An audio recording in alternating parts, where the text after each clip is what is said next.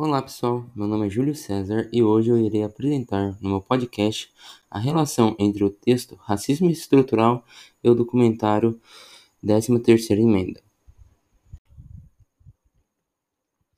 Uma grande diferença é que o texto mostra a hierarquia racial brasileira e o documentário mostra a hierarquia racial nos Estados Unidos, mostrando assim que o racismo não acontece apenas no Brasil, e sim no mundo inteiro e que não é de hoje em dia que isso ocorre, e que o racismo é muito antigo e até hoje ele está presente nas sociedades.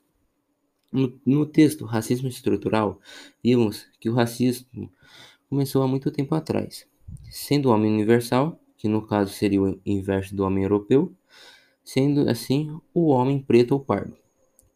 Na 13 terceira emenda, podemos analisar o racismo nos Estados Unidos, onde a guerra para acabar com as drogas, na verdade, era uma guerra para acabar com os negros, sendo colocado uma guerra contra a heroína também, para que aconteça prisões dos pretos do país.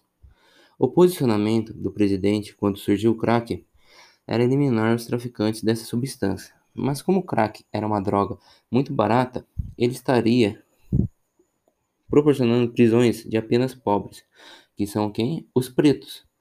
Caso algum policial pegasse um negro com crack, ele seria preso.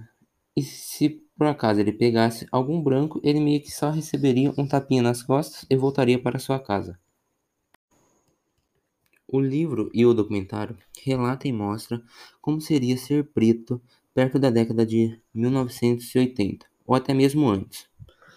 Eles mostram a dificuldade de ser um negro. No texto, na parte que ele relata sobre a Revolução Haitiana, mostra também que os apoiadores da Revolução Francesa viram como, com desconfiança a Revolução Haitiana e se impõem contra.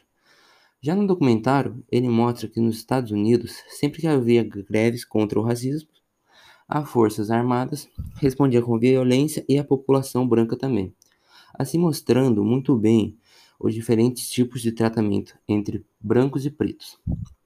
No documentário, com novas leis, teve um aumento muito grande de pessoas presas, e contudo teve prisões particulares, em que a pessoa, só para utilizar um telefone para falar com sua família, teria que pagar. Com isso também ocorreu o aproveitamento das empresas, que decidiram em colocar os presos para trabalharem com punimento, assim tendo funcionário gratuito, o que nos lembra muito sobre o período da escravidão. Contudo, podemos aprender que o racismo ocorre de maneira hierárquica em todo o mundo, e até hoje, em dia, em pleno século XXI, ainda existe o racismo. Devemos parar de julgar as pessoas de acordo com a sua cor de pele.